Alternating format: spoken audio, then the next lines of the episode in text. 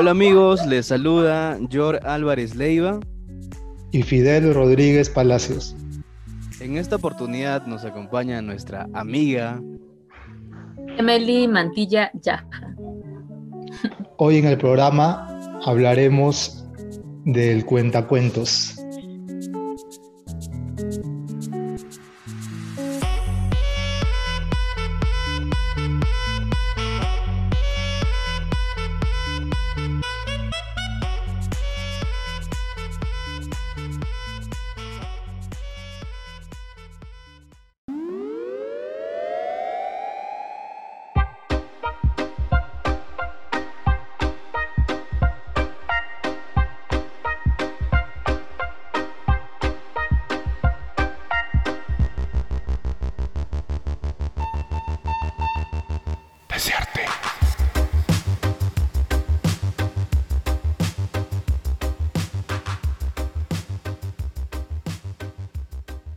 Bueno amigos, estamos aquí con nuestra amiga Emily Mantilla.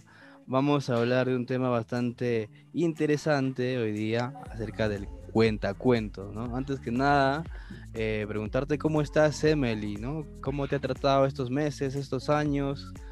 Eh, a los tiempos, a los tiempos. Sí, no nos vemos desde hace años.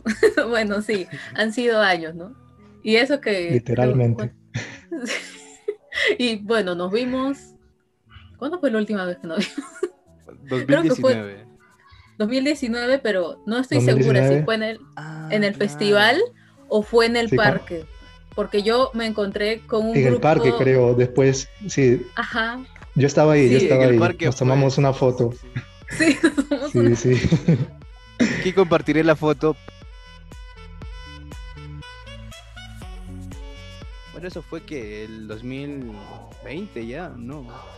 No, fue el No, creo que fue el 2019 mismo... aún. 2000, Sí, Sí, sí, antes de Navidad ya. Mm, Sí, 2019, mismo 2019. sí. Sí, sí, pues fue ese año. No. Tratando. Yo, sí, porque eran prácticas, es- yo iba a ver una obra este, del ENSAT, que quedaba ahí a un par de cuadras el auditorio del ENSAT, y eran las prácticas de una amiga, entonces era ese año, fue el 2019. Así que sí fue ese año. Sí, sí, recuerdo que estabas con un amigo también allí. Sí, de- con Juan. Hola Juan. Hola Juan, si ves el Mm. podcast. bueno, Juan, eh, esperemos que todo haya ido bien en este, en este tiempo. Yo sé que todas las personas, los que nos están escuchando también, eh, estamos pasando por una situación bastante delicada. eh, siempre deseando lo mejor para todos. eh, esperemos de que hayan salido adelante y hayan podido superar esta prueba mundial que ha suscitado. Bueno, para entrar un poco ya al tema de este capítulo, de este podcast, Emily, varía al grano. Cuéntanos cómo ha sido tu primer encuentro con el mundo del cuentacuentos, ¿no? Por acá información que manejo, la que sé es que el 2015 es más o menos la fecha que iniciaste, ¿no? El año que iniciaste en este mundo. Cuéntanos, Emily. Sí, es ese año, pero eh, el 2011 fue la primera vez que yo escuché a un narrador, a François, que es un, un francés que vive acá en Perú. y estaba en la academia, recuerdo, y no recuerdo qué profesora de qué asignatura fue, pero nos colocó la radio y dijo, vamos a escuchar un cuento. Y me cautivó demasiado porque me parecía yo nunca había escuchado a ese narrador. Creo que lo único había sido el narrador de cuentos que era la tele, en la tele, ¿no? El señor que salía con su perrito y que narraba cuentos, que también sí, sí, me acuerdo, me acuerdo. bellísimo, bellísimo, me encantaba. Un poco creepy, ¿no? Por ahí este, las historias. Pero Su perrito se parecía al mío. Él tenía un perrito que se parecía igualito. al perro. el perro hablaba. Sí, genial era. Pero, pero bueno, o sea, aparte de, de él, era la primera vez que solamente escuchaba la narración y podía imaginarme eh, todo lo que este narrador me estaba describiendo. Y al final hacía algunas preguntas y eso me hizo cuestionarme muchísimo. Entonces me, me llamó la atención, pero lo dejé ahí. Pero me quedé con ese cuento en la cabeza, rondando en la cabeza. Y ya eh, en la universidad, el año 2015, llevamos un taller con Gustavo Cabrera, gracias al Teatro Universitario de San Marcos. Muchas gracias. Sin el Teatro Universitario de San Marcos no hubiera podido conocer quizás el mundo de la narración, no me, no me hubiera aventurado. Entonces es allí donde yo conozco un poco más de, de, este maravilloso mundo. Así es. ¿Y qué, qué, experiencia te llevas de ese primer maestro que tuviste en los cuentacuentos? ¿Cuál fue lo más grandioso que pudiste percibir en ese momento que estabas con estos talleres del profesor Gustavo Cabrera? Sí, Gustavo Cabrera, a quien le mando un saludo. si lo oye a escuchar. Por ahí pueden buscarlo también, está en YouTube. Ha, ha, subido un par de tips para poder narrar. Hace poco lo vi. Así que si por ahí les interesa, pueden revisar la información. Y yo creo que lo que me... Mmm, lo diferente a comparación de cada narrador tiene lo suyo, era que, que Gustavo usaba su guitarra y te tocaba y en algunos cuentos tocaba música o te narraba cantando o él mismo había creado para un cuento este, música y narración sobre su barrio en San Martín de Porres. Entonces, eso fue lo que yo dije, hey, o sea, un narrador no solamente tiene que ser en aquel mundo lejano, no, o sea, también te voy a hablar de mi barrio, mira, esto pasado en San Martín de Porres, o sea, eso me pareció eh, buenísimo, ¿no? Y, y, fue el enfrentamiento por primera vez en un escenario a contar un, cuento, a narrar. Creo que eso, eso me llevo de, de, ese taller, que fue, que en realidad iban a ser dos meses, enero y febrero, pero yo llegué justo solamente para febrero, así que no tuve la primera parte, pero sí, o sea, sí, aprendí mucho. Y ahora, posterior a ello, de manera independiente, ¿cómo fue que buscaste más talleres? ¿Llegaron también gracias al Teatro eh, de San Marcos? Eh, sí, mira, este... Las otras experiencias.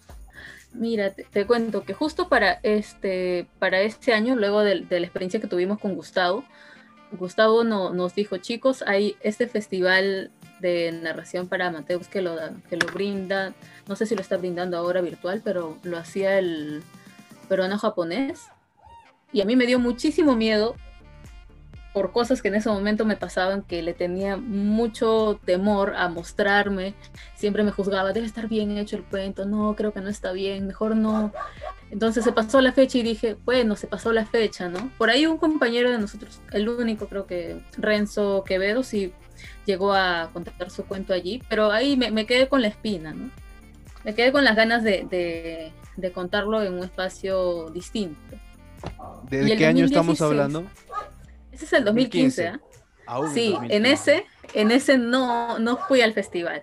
En el 2016 eh, vi que Camisa de Fuerza sacó un taller con Manuel Conde de dos días. Entonces, como en ese año yo estaba trabajando, estudiando, un, el único horario que, que, tenía de alguna manera libre era sábado y domingo. Entonces, justo ese taller era un sábado y un domingo. Y era un, un horario que podía. Así que dije, voy. Y fue un reencuentro otra vez con la narración y verlo de una manera distinta, porque con Gustavo tra trabajé esquemas, trabajé temas de velocidades y son cositas que, que, me, que, que me ayudaron y que de alguna manera dijeron, hey, esto, esto es en serio, o sea, no, no, solo, no, no solo te voy a contar una anécdota, te lo voy a contar así porque sí, no. Sea, hay un esquema, hay un orden, hay que practicarlo y, este, y eso aprendí con, con, con Manuel Conde. Así que eh, ese fue el, el, segundo encuentro. Ese año no participé en el festival porque dije, no, tengo miedo. y yo súper, súper temerosa, no les voy a mentir, de verdad, yo soy recontra temerosa y esos años ahí con mucho miedo. No en ese parece, año no trabajé. parece, claro, ahora no parece, ¿no? Pero No. en ese entonces. No, eh, trabajé con un cuento que un amigo me, había, me lo había narrado, el cuento de, de Lilith, que de alguna manera traté de que se relacionara conmigo, lo sentía más propio, entonces eh, me gustó, pero quedó ahí, por lo mismo que en ese entonces estaba en la universidad, para eso, estudiando una carrera que, que pues no, es, no tiene mucho que ver con las artes escénicas, así que trabajaba, estudiaba y ya el tiempo pasó, pasó, pasó, hasta que el siguiente año, el 2017, en diciembre, eh, Jorge Flores Johansson, que es otro maravilloso narrador, este, decidió darnos un taller a los del Teatro Universitario de San Marcos. Y no culminó ese año, sino culminó el 2017-2018. Enero, febrero trabajamos con él y éramos varios los que trabajábamos. Entonces es con él que trabajé mucho más este cuento que había estado trabajando con Manuel Conde y que se quedó en dos días. Entonces con Jorge ya lo llevé en un, eh, un taller largo de dos meses, tres, meses. no me acuerdo muy bien. Ajá. Ya, y es con él que después eh, nos dice, chicos, hay este festival, vayan. Y fuimos, entonces ahí sí me aventuré a ir, dije, voy a ir, está bien. Y era enfrentarse a un, un espacio distinto, con personas totalmente desconocidas. Pero para esto es que yo también me paso, pues porque ese año, 2000, 2018, yo hacía una obra, Medea. Seguía trabajando, seguía en la universidad, había un concurso de danzas, estaba con la obra Medea y salió este, este festival. Entonces fui, narré, me salí, me fui corriendo. Para esto era así, en la universidad, clase en la dos clases seguidas, almorzaba rápido, me fui para el, para el festival, terminó, narré mi cuento, me fui para Medea, terminó Medea y era, acabó el día, nueve, de la noche, estaba agotadísima, así que wow. ese año, ah, ese año fue, fue terrible. Contundencia, contundencia, sí. Fue terrible. así que narré, pero no, no, no pude escuchar las demás narraciones, no pude escuchar el feedback que, que nos dan, porque eso es lo que da también el, eh, ese festival, después de que cada día que narran, después de que narran todos, hay un narrador que luego te da un feedback, te dice qué es lo que podrías mejorar, qué cosa le ha parecido bien, acá, qué es lo que te recomiendan. Entonces, ese año me perdí eso. Pero en 2018 participaste en un encuentro y en un festival, ¿verdad? En el, en el encuentro, en el décimo encuentro de Cuentacuentos, tengo la palabra, ¿verdad? Y en el, en el festival que mencionas es narrarte. De narrarte. Ah, narrarte es el que organizaba Jorge. Sí, sí, sí. Uy, es que también es que te tengo que agradecer a Jorge porque Jorge nos dijo, chicos, va a salir esta, este festival, porque él organiza cada año su festival de Narrarte. Pueden revisar la página de Narrarte también porque todos los domingos están compartiendo cuentos. Han compartido cuentos el año pasado, todos los domingos. Hay un grupo de chicos de colectivo Narrarte que narran, narran, narran cuentos, así que revísenlo. Entonces, regresando al tema del festival, Jorge ese año invitó a tres mujeres. Era Nilde, mm, Liz Quiroga y este, ahí se me fue el nombre, todo. Pero me acuerdo que era, que era Zapata. Voy a buscar el nombre. Eran tres narradoras este, extranjeras. extranjeras. Eh, Nilde era de, de, Colombia, si no me equivoco, Venezuela, uno de esos dos países. Eh, Verónica Zapata era de Ecuador y Liz Quiroga de, quiero de Colombia, les quiero me confundo con los países ya, pero el hecho es que ese, ese año Jorge dijo, el Teatro de San Marcos va a ser una, una sede para el Festival Narrarte, así que chicos, ustedes van a estar aquí y van a venir esas este, tres mujeres también y van a narrar con ustedes. Entonces, pues sí, tuvimos la dicha de poder compartir escenario con ellas y aprendimos muchísimo viéndolas. Luego ellas nos dijeron, sí, nos gustaron sus cuentos, todo bien, sigan en este camino. Eran formas de narrar totalmente distintas. Síganlas también en las redes, no sé, ahí lo pueden colocar. Luego te paso los nombres. Vale, vale. Porque ellas siguen, continúan, continúan narrando. Y, y, nada, pues fue, fue buenísimo. Me, me, inspiré también para luego seguir narrando y dije, hey, se puede cambiar también, la narración puede variar, puedo, mutar, no solamente de esta manera, sino hay muchísimas. Así que fue, un gran encuentro. Emily, y cuéntanos, ¿cómo, ¿cómo haces para escoger el cuento? O sea, este, tal vez algo que se adapte más a ti o, o este, tal vez lo creas, como dices tú que también lo varías, no varías la forma como lo, lo, lo haces. Entonces cuéntanos cómo, cómo escoges el, el, cuento. A ver, para, para uno contar algo, creo que uno mm, tiene que querer hacerlo, ¿no? Si en algún momento tú cuentas una anécdota es porque tú te la quiero contar porque esto me ha pasado y porque fue duro o porque fue gracioso o, porque fue, no sé, muy triste, muy alegre, en fin, pero tú tienes que querer hacerlo. Entonces, cuando yo escojo los, los cuentos, eh, los leo y digo, hey, este, este cuento lo, lo tengo que, que, contar, lo tengo que narrar. Pasan cuentos que a veces los leo y digo, ah, está bonito, pero no, no llego a conectar ¿no? Con, con, el cuento. Me parece bonito, pero no sé, no, no lo llego a conectar. No, no, no llego a conectar y no, no lo narro. Lo escucho en otras personas y me gusta como, como los cuentan. Entonces, es así. así, así es como, como, como llego yo a, a escoger los cuentos. ¿Cómo este, eh, digamos, en, por decirlo así, en porcentaje, eh, para quién va dirigido mayormente los cuentos? Yo creo que los cuentos van, van para todos, para todos. Y eso lo descubrí el, la primera vez que escuché a, a este narrador, a François, el 2011, porque puede parecer como, como, te lo narra para un cuento para niños, pero la pregunta que te deja al final, pueden buscar el cuento si desean también, ese este, e, está en YouTube, el Baubat, y te deja pensando que quizás un niño puede decir, ah, ya, bacán, qué chévere la pregunta, pero un adulto es, espérate, ¿qué? Espérate. Entonces llegas a, cuestionarte, bueno, yo me llegué a cuestionar, entonces yo creo que es para adultos. Hay cuentos también un poco pícaros, ¿no? Por ahí, el, en Narrarte, por ejemplo, el 2017 llegaron cinco invitados de distintos países y había un, no, no recuerdo muy bien la narración, pero sí una narradora que, que te lo narraba pues este, toda sensual, ¿no? Toda, toda así, toda, toda ella pues, ¿no? Y, y ella decía que eran cuentos para adultos, ¿no? Entonces yo creo que hay para todo, para adultos, para niños, depende de lo que quieras narrar. Yo he llegado a narrar para niños.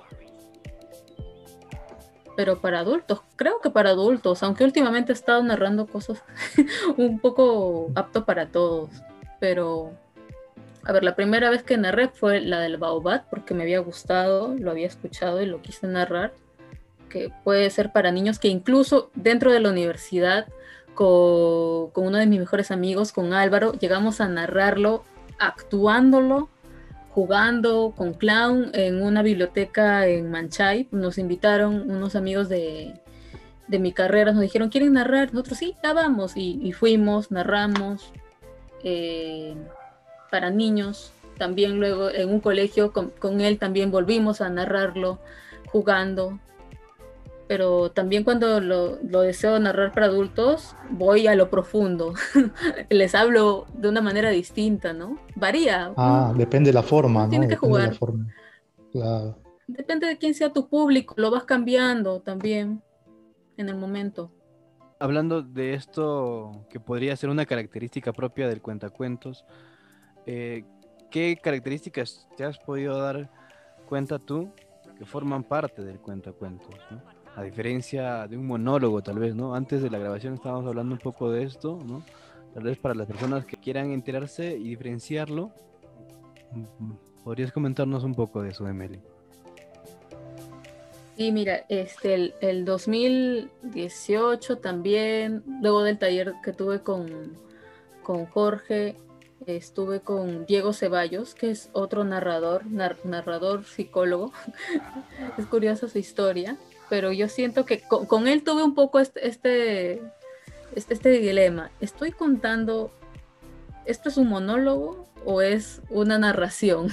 Dudé mucho porque el cuento era en primera persona, pero luego me di cuenta de que no, no podía ser un monólogo porque no, er, no era algo que yo lo decía tal cual.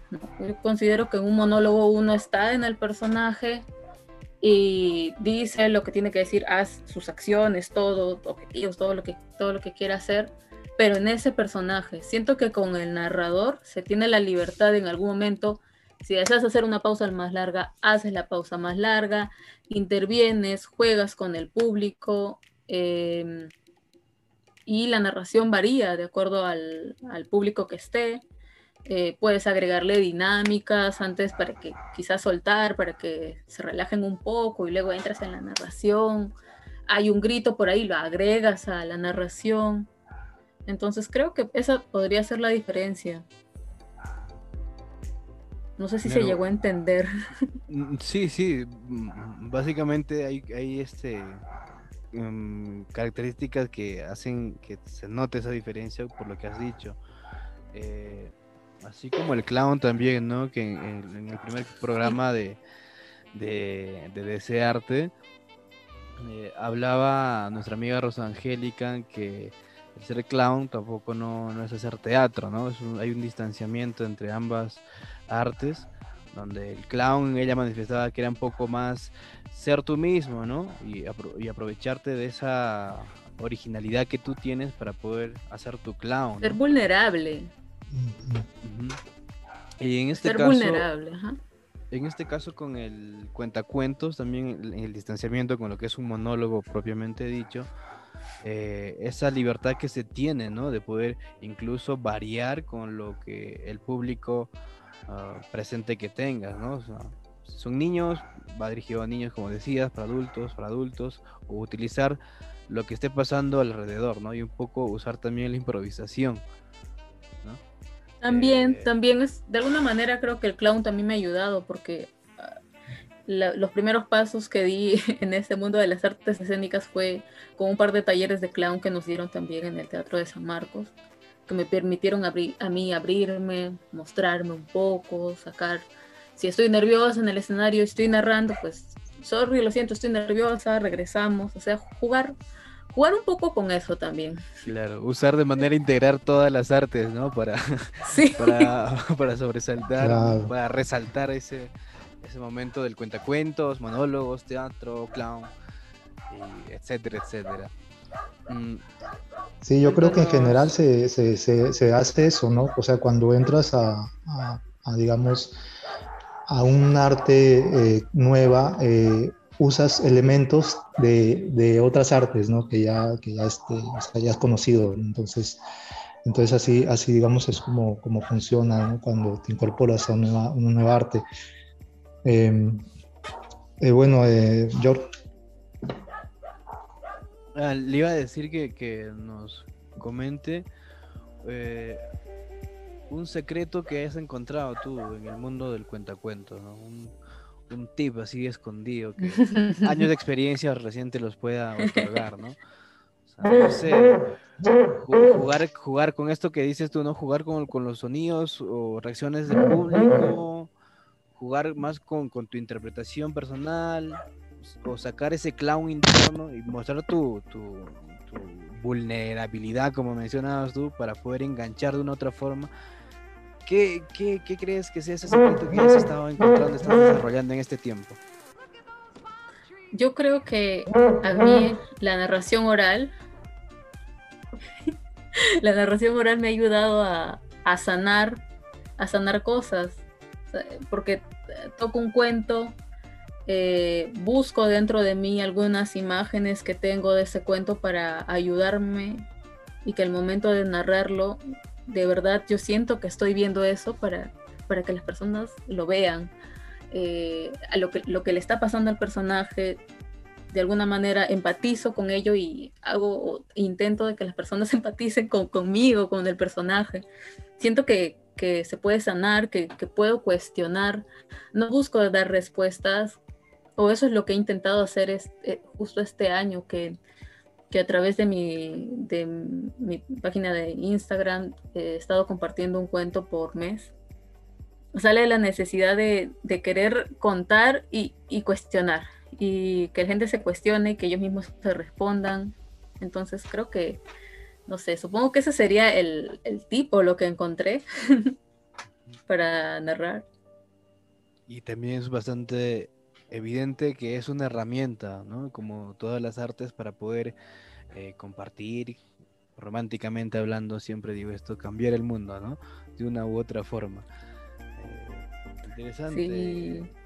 Emily. Sí, este, eh, Emily, cuéntanos, ¿cuánto, ¿cuánto puede durar un cuento?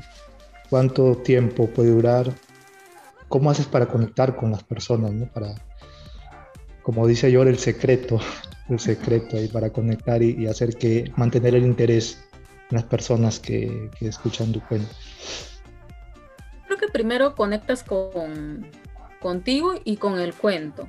Entonces, desde allí, al momento de contarlo, las personas, o sea, las personas que escuchan, los niños, adultos, no son tontas. ellos saben cuándo de verdad lo estás contando con, con, con esas ganas de, de, verdad, tú tienes que contarlo y querer que las personas te escuchen y te entiendan. Entonces, cuando las personas escuchan, sienten eso, conectan contigo de alguna u otra manera. Eh, yo siento que primero uno se debe conectar con el cuento para al momento de narrarlo, simplemente fluir, fluir con las personas. Si de repente esa, esa vez que narraste por ahí no te gustó algo, bueno, la siguiente vez que narro cambiaré otra cosa. Y si no me funciona, sigo narrando. Me dieron varios maestros. ¿Cómo aprendes eh, o cómo encuentras el secreto? Cada uno encuentra su, su, manera de narrar, narrando y narrando y narrando y narrando y narrando. No sé si, ¿Y, hasta, cuánto puede durar un, cuento? Ah, en, un tiempo, digamos. Eso. Varía. Hay cuentos pequeños, cuentos de cinco minutos, hasta más pequeños, hasta de media hora a más. Porque, ¿En los festivales cuánto, cuánto eh, había un tiempo límite o, no? 20 minutos, ah, me parece que 20 minutos, no me acuerdo, creo que 20 minutos era lo, lo, máximo que podía durar. Por ejemplo, cuando Jorge Flores el año pas, el año 2019 narró Las Mil y una Noche, cada cuento de Las Mil y una Noche, eh, su, su función duraba creo que media hora, 40 minutos, si no me equivoco. Y así era cada jueves, cada jueves de, todo el año, o inter, interjueves.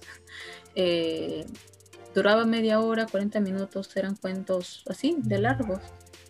Así que varía, pero la idea es condensar la historia, ¿no? Tampoco mandarle tan, tan, tanta descripción que de pronto te puedes perder, ¿no? No salirte de tu esquema, creo yo.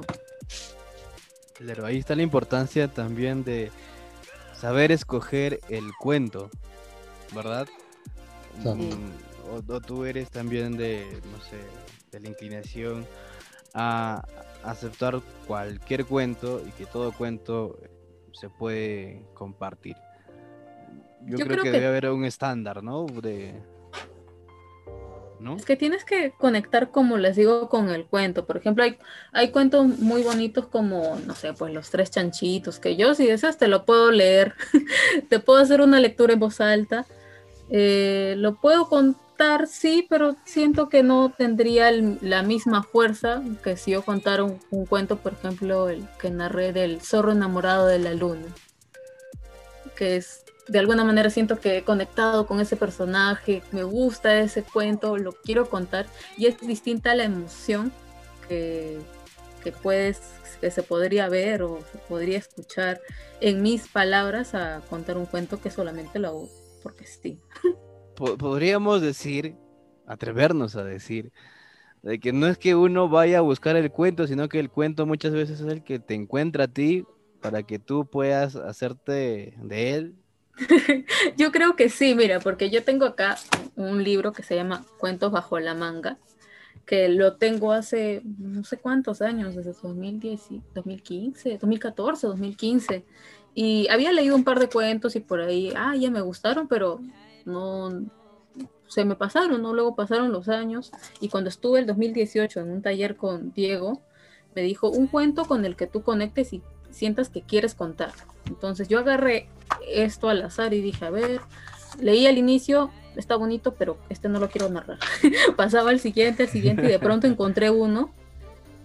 Es que, es que pasa eso, está bonito, está bonito. Ay, lo terminaba de leer, leer y decía, mm, pero hay algo que no, que no, no conectó conmigo. Luego encontré uno, me enganché y dije, quiero narrar este. quiero narrar este. Y lo, lo tuve ahí, tuve un par de cuentos. Le dije, mira, tengo estas propuestas. Y me dijo, ¿y cuál quieres? No sé, le, dije, no sé, tenía tres propuestas.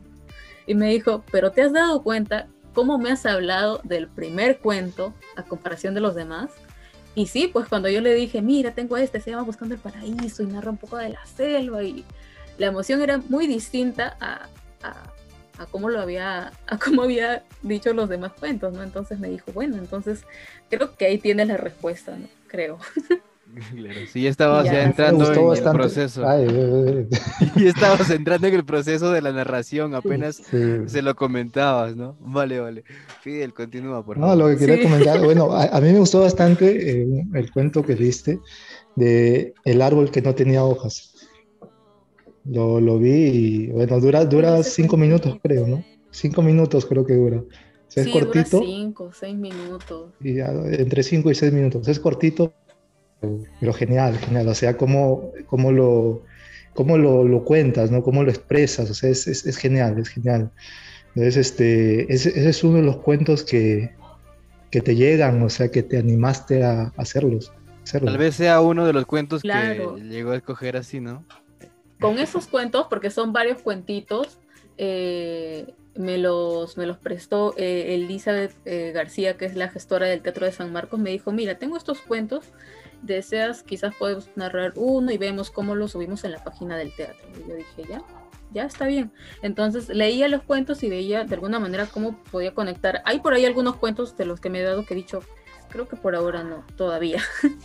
Pero incluso ese cuento me, me, me llamó mucho la atención porque como lo he contado, no está. o sea, no es así porque inicia con, era un árbol tan feo, pero tan feo. Y yo dije, pero es que, no, o sea, mm. es que no, es, es que yo decía, no, no entiendo, no. Quizás en ese año, porque es un cuento antiguo, eh, puede que los árboles les hayan dicho feos, pero no, no creo. Entonces, ahí ya juega el narrador, ¿no? ¿Sabes qué? No me gusta este término, lo voy a cambiar. y lo cambié. y dije, no, no, porque un árbol que no tiene hojas no quiere decir que no debe ser. Ah. y, lo, y lo cambié. Entonces eh, uno también juega, ¿no? Tal vez se encuentra cosas por allí que, que quizás la quiere cambiar, porque eso también me ha pasado con otro cuento de Buscando el Paraíso, que le cambié, dice tengo María, ah, le cambié Rioja. y un par de cositas que por ahí le... Lo voy a Para contextualizar un poco, ¿no? Lo hago mío, ajá, lo hago mío. Al final el narrador ah, trata de hacer lo suyo. Eso no quiere decir que siempre va a dar la referencia, ¿no? Eh, vengo de, tal cuento. si ustedes revisan el, cuento del árbol, te vas a dar cuenta este, que no es como lo he narrado el, el inicio, ¿no? Incluso por el final, por ahí. ¿Tú crees que hay un momento donde el público perciba al narrador oral como si estuviese contando más que un cuento, una anécdota? Puede que sí, puede que sí, porque me ha pasado. El último año 2018 narré un cuento bastante fuerte en la universidad y dije, cuando terminé, dije, este es un cuento de Clara Pawlikowski. Y todos, todo el auditorio, auditorio, digo, no era todo el salón, Ay, no, no hubieras dicho eso, pues, no, yo pensé que era su historia. Pensaron que era mi historia porque el cuento era en primera persona, pero siempre es bueno. Considero que es bueno comentar. Hay algunos narradores que dicen, no, lo dejamos ahí a que las personas, o sea, a, lo que piensen libremente, puede que sea la anécdota del narrador, como puede que no. Más que todo por la autoría también, pues, ¿no? Obviamente hay que darle un reconocimiento. A menos que sea de tu autoría, sí, pues no podrías jugar con ese momento final donde quede en suspenso. Oye, pero, pero ¿es un cuento o es que de verdad le ha pasado? O puede ser también válido, ¿no? Porque no necesariamente los cuentos tienen que ser de la la imaginación, ¿no? Puede ser parte de verdad también, creo yo. Deserte.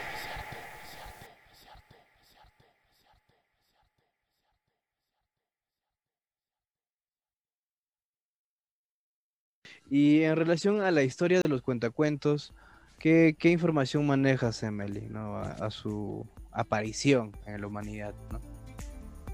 Yo creo que el ser, ser humano siempre ha tenido la necesidad de, de contar y de que lo que cuente trascienda. Al principio no ha sido a través de las, de las pinturas rupestres, ¿no? Por ahí. Las imágenes que hay en las piedras ya te están narrando algo, te están contando algo. Y ah, incluso antes de eso era a través de la oralidad. Y yo creo que desde allí es que ya se empieza con la narración oral, a través de este, de este pequeño rito que pueden tener, eh, que aún se da ¿no? en, en, algunas comunidades, tribus, en que te sientas en un, eh, un, círculo de personas, no sé, puede haber fogata, puede que no, y empiezas a contar tus historias, mitos, cosas que han pasado antes eh, de tu comunidad o lejos de ella. Entonces yo creo que desde allí ya nace el, el narrar. Bueno, no es que yo crea, ¿no? Por ahí lo habré leído, solo que no tengo la fuente. Y la suerte de vivir esa experiencia, de, este, porque tenía mi abuelo, por parte de mi madre, él, este, eh, bueno, no era cada noche, digamos, era eh, cada dos días, cosas así, porque eh, los días que no nos contaba, nosotros jugábamos, ¿no? Jugábamos, jugábamos un montón en la noche, en la casa de mi tía, jugábamos. Y llegaba, llegaban días en que el abuelo se sentaba ¿no? en su banca, recuerdo que tenía una banca, sentaba, y todos los, los niños nos poníamos alrededor de él y comenzaba a contarnos cuentos de, de terror, Mayor, mayormente eran cuentos de terror. Y todos íbamos con miedo a, a, la, a la casa, que nos, daba miedo y no, no, no, podíamos dormir, algunos, ¿no? Bueno, yo sí podía dormir, yo sí, sí, me, me, encantaba. Claro. Sí.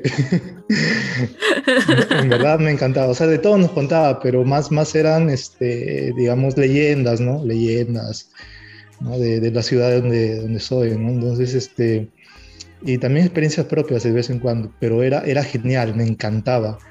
Entonces, este, como digo, tuve esa suerte. Y, y bueno, eso siempre ha sido así, ¿no? Como, como dice Emily, las tribus, o sea, siempre la, los, los cuentos, ¿no? Ha, sido una tradición, ¿no? Que, de generación en generación ha sido pasando. Y bueno, ya eh, cada vez, eh, digamos, se ha vuelto más artísticos, ¿no? Yo, ¿no? Ha habido, digamos, técnicas, ¿no? Para, para digamos, eh, que la narración mejore.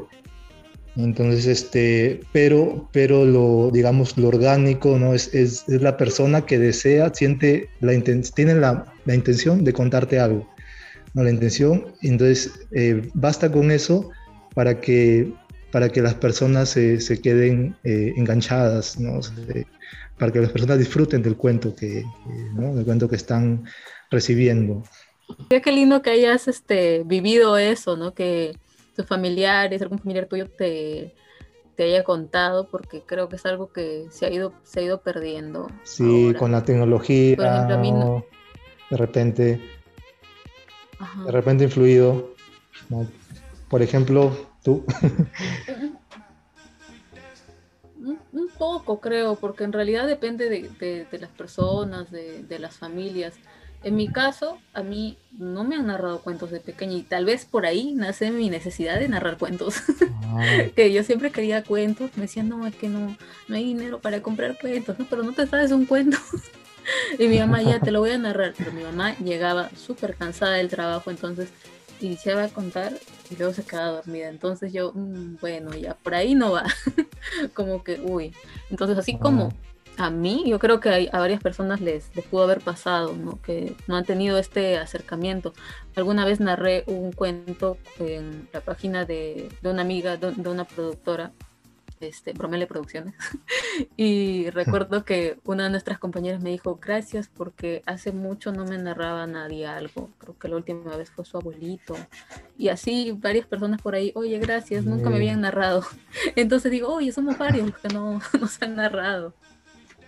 Claro, sobre, todo cuando, eh, bueno, uno que son experiencias, ¿no? Experiencias propias, ¿no? De repente eh, a veces se, se, narran, ¿no? Con, como uno lo ha vivido, se, se narran, digamos, de manera más natural. De manera más, más eh, bueno, fácil, ¿no? Entre Este, pero es, o sea, cuando uno escucha algo que, que le interesa, ¿no? y ve que la persona lo cuenta con, con pasión, entonces, entonces uno se conecta, se conecta y quiere escuchar más, no más, y cuéntame otro, cuéntame otro cuento. Entonces, este, por ejemplo, cuando, escuché ¿no? el, cuento que, el cuento que te dije de la, del árbol que no tenía hojas, me quedé enganchado así, wow, genial, me, me encantó. Entonces dije, no, necesito escuchar más cuentos así, más cuentos de Emily, más cuentos de Emily, por favor. Gracias.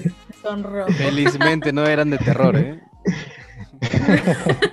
sí, oye, hasta ahora no he narrado ninguno de terror, ¿eh? No, sé. Aventura. yo creo que no he llegado a conectar todavía. A mí me, particularmente, a mí me gustan bastante los cuentos de Edgar Allan Poe. Y por allí oh. creo, ¿no? si quieres tocar así la herida de frente, ¿no? Del terror. por ahí creo que podría ser una opción bastante interesante y buena. Eh, Emily, ahora en este tiempo de trayectoria, cinco años, ¿es mucho, es poco? Bueno, eh, ¿te has atrevido a poder eh, componer, poder crear un cuento así de tu autoría? No me he atrevido. no me he atrevido aún. Sí, mira, recién me estoy atreviendo a, este, a contarlos de alguna manera un poco más constante, ¿no? Con este un cuento por mes. Recién me estoy atreviendo, por ahí también he, sacado un taller de narración a, a brindar estas herramientas que, que, he aprendido. O sea, no como, no, no me gusta el término profesora, no sé por qué, que no, no me siento como tal, creo, me siento como, como guía, orientadora, con todas las cosas que he ido aprendiendo, recién, todavía recién, y con un poco de temor, pero con muchas ganas, eso sí, muchísimas ganas de, brindar, siento que tengo ganas de, dar, de dar todo, pero no, no me... Por ahí he escrito una cosita, pero está ahí bien guardadita, chiquitita. Por ahí un par de cosas escritas, pero aún no, no un cuento. Creo que transformo de alguna manera los cuentos, le cambio cositas. Tal vez como un adelanto, al menos el tema de qué podría tratar ese próximo cuento en exclusiva por el podcast. No, espérense aún, a fin de mes ya lo verán. el Paciencia. Estaremos a expectativas. Eh, ¿Por dónde se puede contactar las personas para poder inscribirse tal vez en este taller que estás brindando? Ah, ya, lo estoy brindando a través de la Escuela Arte Experiencia. Lo pueden encontrar en Facebook y también en Instagram. Eh, ya arrancamos este mes, estamos en esta, semana que viene, bueno, no sé cuándo sale el podcast, pero próximo, el próximo taller se abre en junio, así que pueden revisar la página si desean, pueden revisar mis redes sociales también, me pueden escribir si desean por ahí alguna información, algún dato, contarme algo. Emily, quiero este cuento, porque también me ha pasado, me ha escrito, oye Emily, mira, acá te envío unos cuentos, quizás alguno te gustaría narrar. Me gustan. y ya, gracias, lo voy a revisar. Tal vez uno de ellos me los puedas contar, ¿no? Una cosa así. De frente ya. Cuéntamelo, Cuéntamelo, ¿no? O sea, y, ay, gracias, gracias. Lo voy a revisar. Y aún no los he revisado. Claro. Es bastante genial que, hagas eh, ello, ¿no? Que, todo sale siempre de un atrevimiento y de atrevimiento en atrevimiento se va formando la experiencia, ¿no? Y bueno, te deseamos lo mejor eh, para este taller que, estás, que estás dictando ya, que ya comenzó.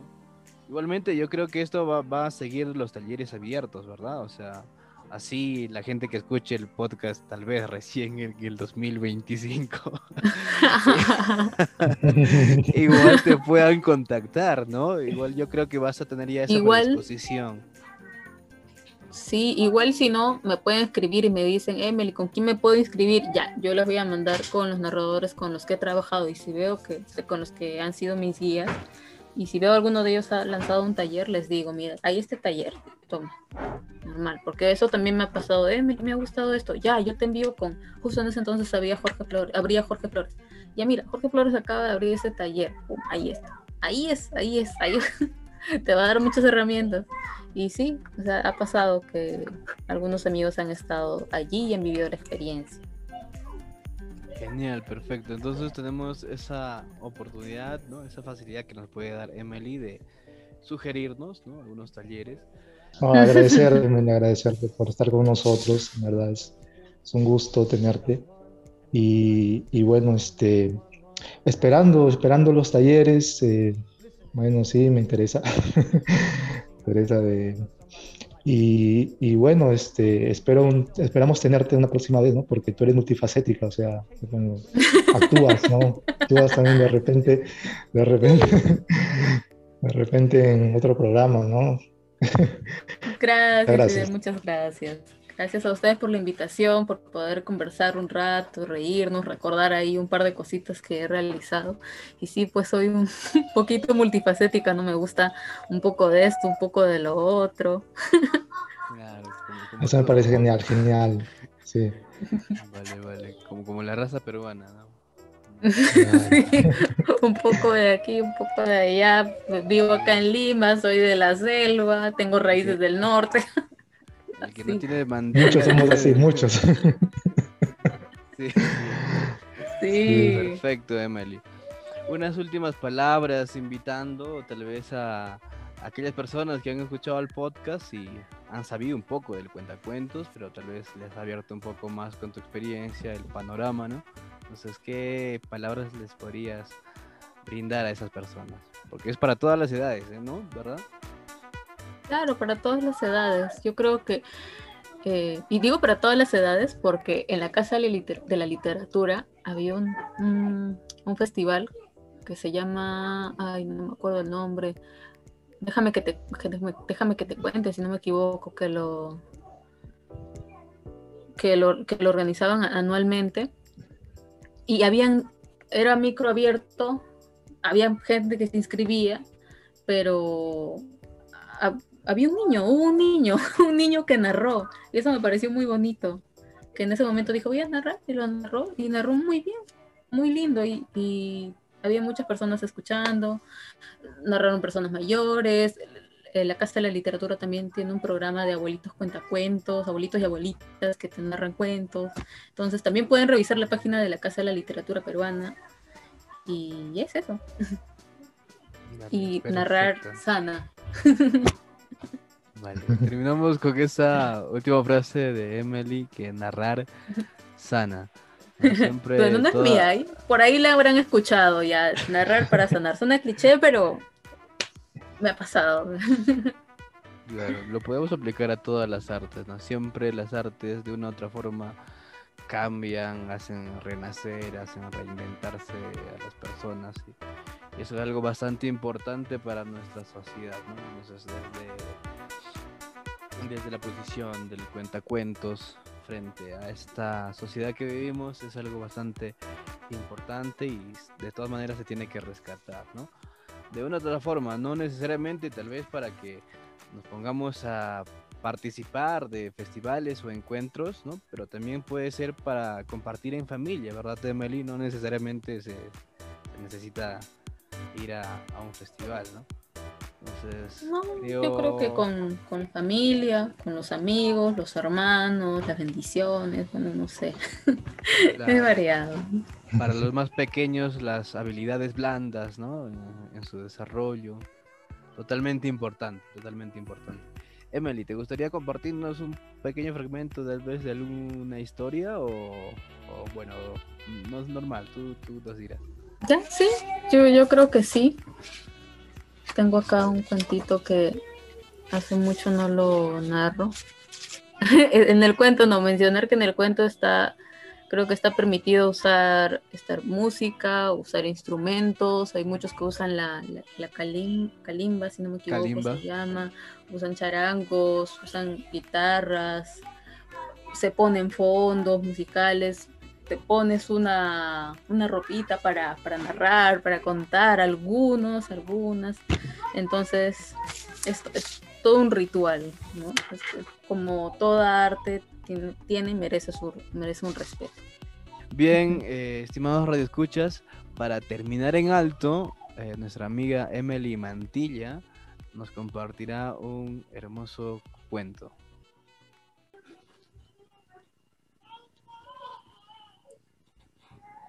Rioja linda y arrocera, Moyobamba capital, la más revolucionaria, Tarapoto es comercial, Zapozoa ganadera, cuyo es un polvorín, todas ellas hermanadas y unidas hasta el fin. Esta es mi tierra querida, es pensar en mi Perú, tierra grande hospitalaria, orgullo de mi nación.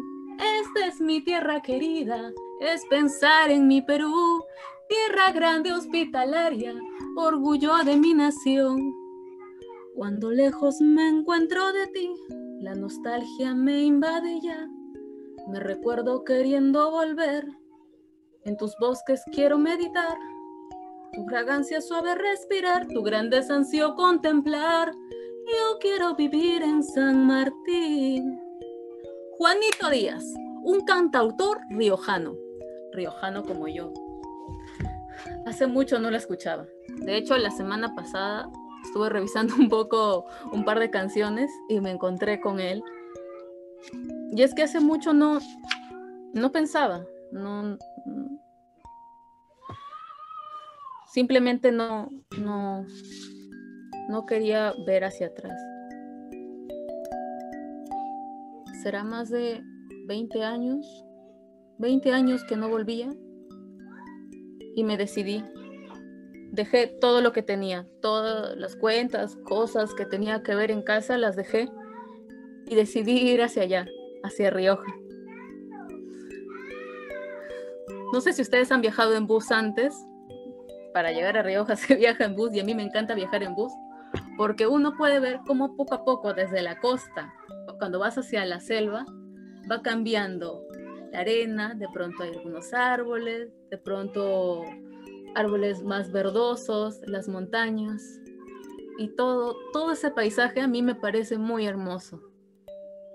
Llegué, llegué hasta allí, pero allí no era mi casa, así que tuve que tomar una camioneta 4x4 para poder llegar hasta la chacra.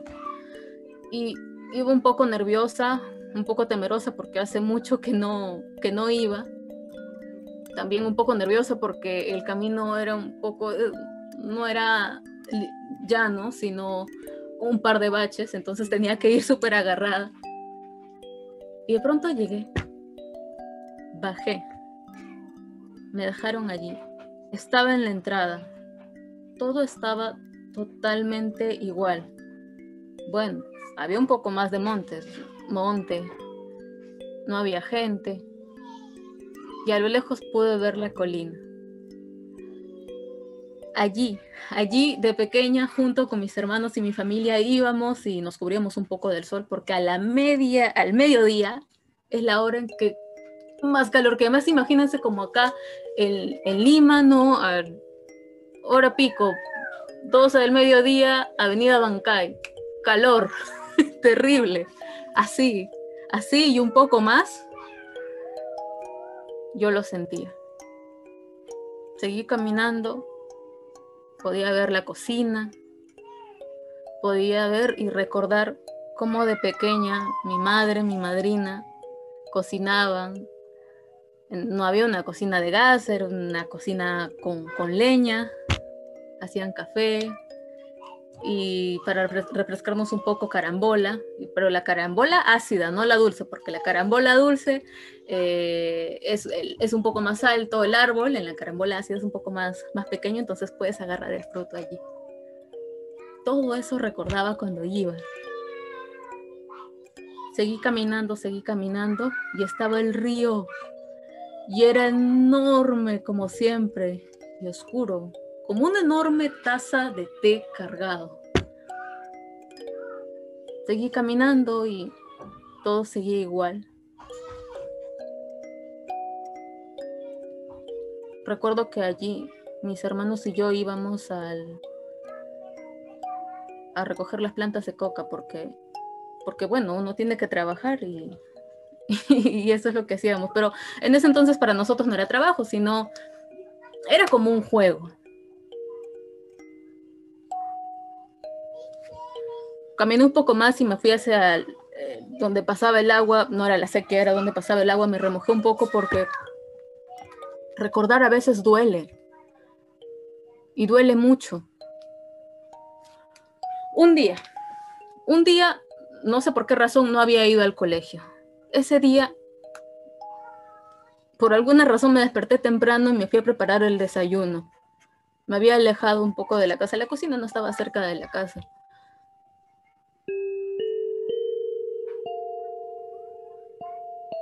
Como vi que mi familia no iba, no, no iba a desayunar, regresé otra vez y no los encontré. Bajé hacia el caserío para ver a los, a los vecinos, para ver qué cosa pasaba, por qué no estaban. Y todos estaban demasiado atemorizados. Dijeron que los cinchis habían ido y que se habían llevado a muchas personas. Y muchas de esas personas estaban envueltas en bolsas de plástico, pero eso yo no lo vi. Se los juro que yo no vi eso, no vi nada, absolutamente nada, todo me lo contaron. Desde esa vez, desde esa única vez no, no, no, volví. Y después, y recién ahora, me atreví a contarlo a algunas personas de la Comisión de la Verdad lo que había pasado. Y eso me dio mucha fuerza para poder regresar a mi tierra, mi selva, y poder recién sanar en ella. Gracias. Este es un cuento de, Clara Paulitovsky de Loreto. Sí, mira, este cuento es del año 2000, salió el año, ya no, no recuerdo, 2000, 2007. Psicóloga, viajera y deportista. Él la acompañó silenciosamente hasta que hace un poco, unos pocos años decidí considerarlo un aliado a tiempo completo. Poco a poco me hice un espacio en el círculo literario Anillo de Moebius y desde esa ventana escribo cuentos. Hermoso, hermoso. Este es un cuento de Clara. Me encantó. Espero que les haya gustado. Encantado, encantado. hermosas. De todas maneras, agradecemos bastante, Emily, que nos hayas compartido este bonito cuento. Y hemos terminado en alto gracias a ello. Eh, agradecemos tu participación, agradecemos tu disponibilidad de tiempo. Siempre a todos los invitados agradecemos básicamente eso, ¿no? Que nos están brindando este espacio y contarnos su experiencia, ¿no? Como te había escrito por el WhatsApp en un primer momento, eh, compartir la individualidad como artistas, ¿no? Ante, ante la población, ante los que nos puedan escuchar, ¿no? Bueno, eh, eso fue todo por hoy, ¿no? Eh, esto fue todo por hoy. ¿Algo más que quieras decir? ¿Algunas palabras más, Emily, antes ya de irnos al final? Gracias por el espacio, gracias por la invitación, por tenerme en cuenta. Me encanta poder conversar a través de la virtualidad y de tener estos encuentros, porque estos ya son encuentros donde uno puede compartir y, y como lo mencioné, ¿no? Este, narrar para sanar, para cuestionarse y cada quien tendrá las preguntas por ahí en su cabeza que le rondarán tras escuchar este cuento, que es lo que yo también busco, ¿no? Es lo que deseo. Muchas gracias a George, gracias Fidel, gracias también por la disponibilidad, porque es su tiempo y es eso, gracias, les deseo muchos éxitos en, este, en, estos, en esta serie de podcasts. Perfecto.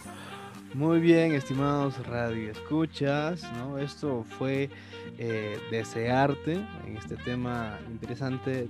Bueno, sin más, eh, pidiéndoles que puedan estar al tanto de los próximos capítulos de este podcast, igual compartir, ¿no? Y cualquier consulta o contacto que quieran tener con Emily para con sus talleres o de que les pueda sugerir algunos otros talleres, igual nos pueden escribir por interno y nosotros eh, encantados de poder brindarles esos contactos, ¿no? Entonces, bueno, en este capítulo estuvo con ustedes Jor Álvarez Leiva, Fidel Rodríguez Palacios y nuestra amiga Emily Mantilla Yaja. Muy bien. Esto fue Desearte. Nos vemos en el próximo programa.